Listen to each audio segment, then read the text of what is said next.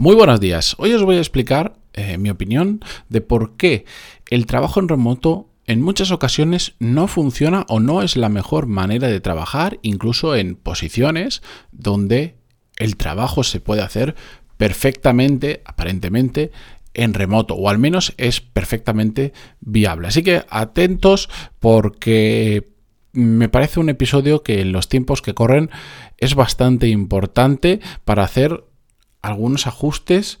porque nos han vendido que el trabajo en remoto se puede en una gran mayoría de ocasiones y lamentablemente no es así. Episodio 1199, pero antes de empezar, música épica, por favor.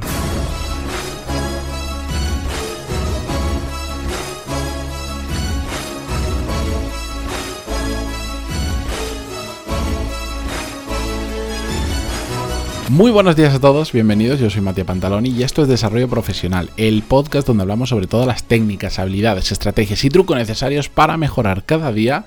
en nuestro trabajo. Antes de comenzar con el episodio de hoy, eh, recordaros que este episodio está patrocinado por mi programa Core Skills, que hoy sí que vengo con novedades, os lo comenté la semana pasada que os contaría, os daría más detalles de la siguiente edición. Bien, pues el próximo lunes, día 7 de febrero, se abren plazas para la décima edición de mi programa Core Skills, que los que lleváis un tiempo aquí sabéis más que de sobra de qué va, pero os lo recuerdo. Básicamente os enseño las habilidades que son claves, claves fundamentales, indispensables para crecer profesionalmente, las que, por ejemplo, me han llevado a mí a em, pues ganarme muy bien la vida como me la gano en muchos sentidos y no solo en el económico, sino en flexibilidad y muchas otras cosas que yo valoro, pero no solo a mí, sino ya por los unos cuantos cientos de alumnos que han pasado eh, por el programa y que tengo eh, casos de, de gente que es increíble como a veces tocando determinadas palancas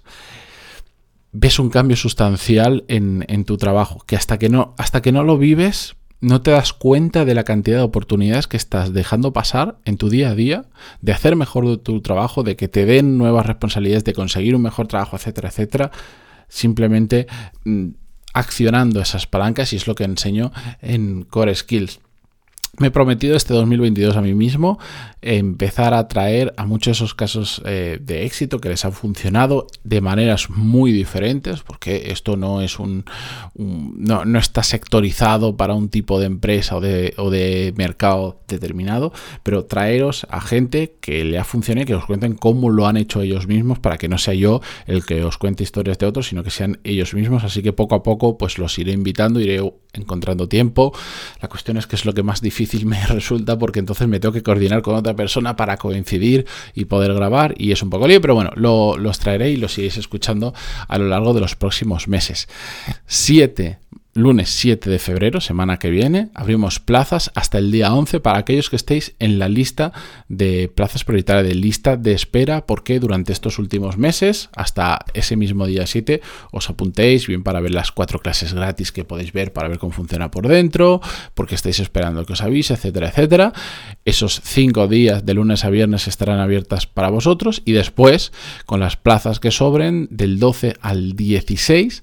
eh, estará abierta para el resto de personas que por lo que sea nos han apuntado a la lista de espera porque han conocido tarde el programa, por lo que sea, que puedan comprar. Así que con esto em, entréis en coreskills.es y ahí tenéis toda la información.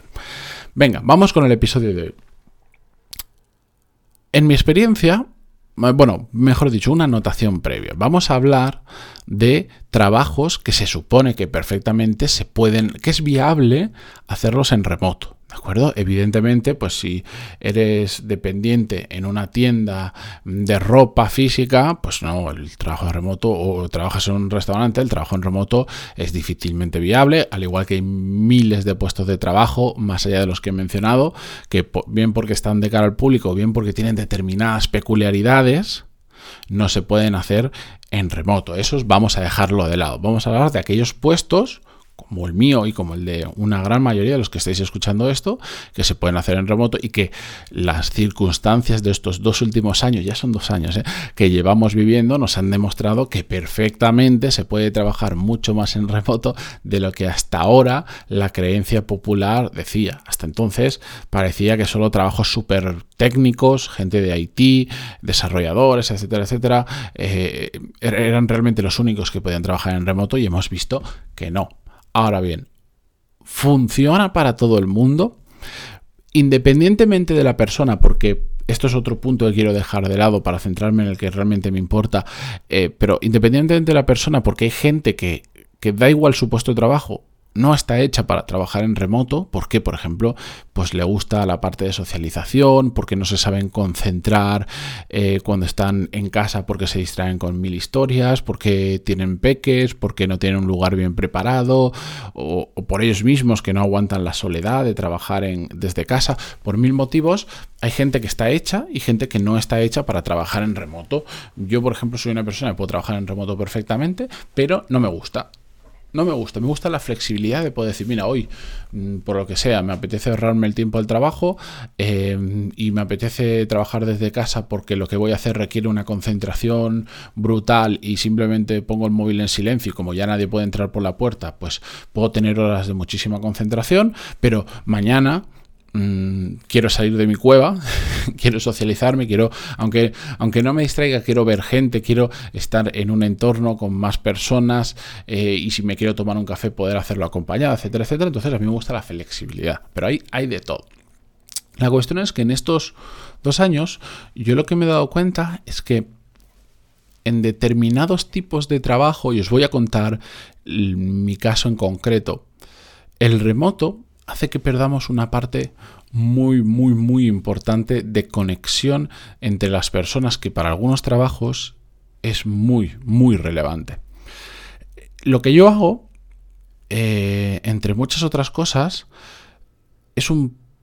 es lo más similar a un proceso artístico que yo he hecho en, en, mi vida, con muchos asteriscos, por supuesto. Pero la creación de, por ejemplo, programas de formación, tanto para mí como dentro de Power MBA, es un proceso creativo enorme en el que tienes que recoger mucha información, tienes que saber quedarte con lo importante y después tienes que saber cómo cuentas eso importante de una forma súper simple para que cualquier persona lo pueda entender instantáneamente y sobre todo mm, no solo es compartir información, sino que entiendan gracias a esa información cómo funciona su mundo alrededor mundo de las empresas, del marketing digital, de la gestión de proyectos, de liderazgo, de un montón de temas que tratamos. Eso requiere de una creatividad brutal y requiere de un proceso de aprendizaje continuo de temas y sobre todo no solo de aprender del tema que estás hablando y profundizar lo máximo posible, sino de aprender cómo se lo cuentas a otra persona. Y cuando empecé a, desarrollar, ya a dedicarme casi exclusivamente a desarrollar programas de formación, por de forma aleatoria y sin buscarlo expresamente, empezamos a juntarnos un pequeño equipo de personas en una misma sala donde estaba desde la persona que, hacía el research, eh, la búsqueda constante de temas relacionados con lo que queríamos hablar, la persona que que creaba en sí el contenido que hacía la clase, la persona que grababa la clase, que no siempre es la misma, lo ideal es que sea la misma, pero no siempre lo es, la persona que editaba el vídeo de una grabación de una clase, etcétera, etcétera, y se generó un ecosistema donde todos, aunque no todos hagan lo mismo, pero sí estábamos todos en sí en el mismo proceso que era la creación de un producto de formación. Y aunque la gente no lo hiciera de forma intencionada, salía, o sea, generaba un montón de feedback instantáneo de mm, pequeñas o minúsculas en la gran mayoría de ocasiones mejoras u optimizaciones del proceso o de la calidad o de cosas para aterrizarlo más tan simples como, oye, es que estoy editando este vídeo y yo aquí no entiendo lo que está diciendo, yo no lo entiendo, o sea, le he dado tres vueltas y no lo entiendo. Y ves el vídeo y dices, es verdad, es que no lo está explicando el profesor tal cual lo hemos planificado en la clase o he hecho mal la clase y he puesto un ejemplo demasiado enrevesado y no se entiende, y en ese segundo lo cambias y en ese mismo día grabas el vídeo y lo vuelves a editar y se mejora. O, o, la persona que está haciendo una búsqueda se da cuenta de que hay una fuente muy buena de información que no la conocíamos y se la pasa a otra persona que está buscando de otros temas y eso lo utiliza de base, o descubre un libro con un concepto súper chulo y aunque no sea su tema, se lo pasa a otra persona un ecosistema de compartir feedback, compartir información, compartir conocimiento, compartir aprendizaje en tiempo real, que lamentablemente durante la pandemia y por el trabajo en remoto lo perdimos. Y no te das cuenta hasta que, porque nos acostumbramos, la, la obligación nos llevó a acostumbrarnos a que eso dejara de suceder, pero cuando hemos vuelto a la oficina por un tema de decir, bueno, hemos visto que todos podemos trabajar en remoto, vamos a seguir trabajando en remoto, quien quiera que vaya a la oficina, que vaya, quien quiera que no, no. Yo soy una de las personas que ha vuelto a la oficina, pues porque en casa, por ejemplo, tengo muchísimo ruido por los peques, los mellizos que tengo, etcétera, etcétera. Y otras personas de mi equipo decidieron volver a la oficina, otras personas no, otras personas pues van y vienen según les conviene. Y en estos últimos meses me he dado cuenta que al final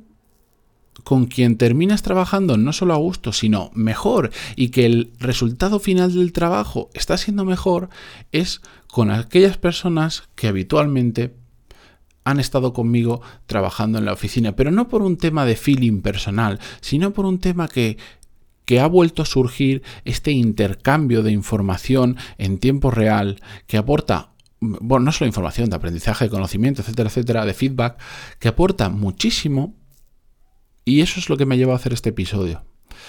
Porque es un cambio que, he hecho en mi equipo y a partir de ahora vamos a trabajar eh, de nuevo la gran mayoría de personas que tiene sentido que estemos en la oficina juntos, con, con, con flexibilidad, pero juntos,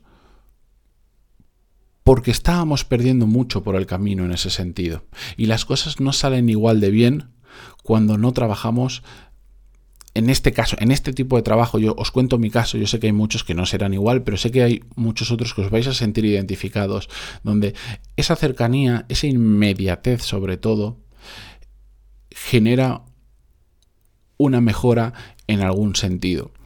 Se puede hacer online, Claro que se puede hacer, pero mi feeling, mi percepción es que cuando ocurre en remoto, dices, bueno, no le voy a interrumpir ahora, ya cuando por la tarde hablemos porque tenemos una reunión o porque hemos quedado para hablar de un tema, lo que sea, ya le voy a contar esto.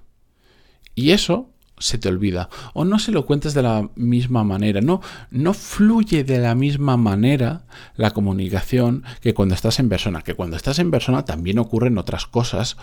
hay una serie de interrupciones que es innegable que cuando estás en remoto no ocurre ni es una de las magias del remoto, que, es mucho más fácil cortar interrupciones y distracciones. Em, y es cierto que en persona muchas veces se es más ineficiente, eh, ineficiente trabajando, pero lo curioso es que al menos en mi tipo de trabajo, en esa parte de mi tipo de trabajo, pues, pues tengo una parte de gestión de personas, bla, bla, bla, somos mucho más eficaces. Es decir, el resultado a expensas de que nos podamos distraer un poco más y de que puedan haber algunas pegas relacionadas con el trabajo presencial, el resultado es considerablemente mejor. Y es uno de los motivos por los que yo he decidido que todos volvamos a trabajar en la oficina, como os decía, con una gran flexibilidad, pero viéndonos las caras, las caras muy habitualmente, porque quiero volver a recuperar esa ese feeling, esa, esa inmediatez, ese compartir muchas cosas. Estoy seguro que a vosotros en alguna ocasión habéis sentido algo similar y, yo creo que realmente cada persona que gestione un equipo o cada persona que esté dentro de un equipo, aunque no lo gestione, mm, debería hacer ese proceso de reflexión de decir, ¿es posible que estemos perdiendo por trabajar en remoto cierta calidad del trabajo por la inmediatez, por la parte de la socialización, por un montón de temas? ¿Es posible que volvamos al modelo anterior y trabajemos mejor? Entonces, pues si gestionáis un equipo y os dais cuenta que sí, como es mi caso, tomar la acción que sea posible y si no, también os puede servir para sugerirlo y hacer esta reflexión con vuestro jefe, que, que, puede ser muy importante y que puede que no se haya dado cuenta y le podéis ayudar a verlo si, si realmente sucede así y entonces aportar y contribuir al equipo con estas reflexiones que, es muy importante siempre estar pensando en cómo aportar con este tipo de cosas. Así que ahí os dejo mi reflexión. Eh, me despido esta mañana que si no esto se va a alargar hasta el infinito y recordaros, patrocinado de esta va a ser de esta semana, de hecho, eh, mi curso, mi programa Core Skills, que se abre las plazas el próximo lunes 7 de febrero. Así que os podéis seguir apuntando hasta el mismo día 7 a la lista de espera y ese día pues yo os enviaré un email, os diré... Em, que las plazas están abiertas, os diré cómo comprar a aquellos que estéis interesados, etcétera, etcétera. Así que ahí lo dejo. Gracias por estar como siempre al otro lado en Spotify, en Google Podcast, iTunes, Evox, donde sea que lo escuchéis. Y hasta mañana. Adiós.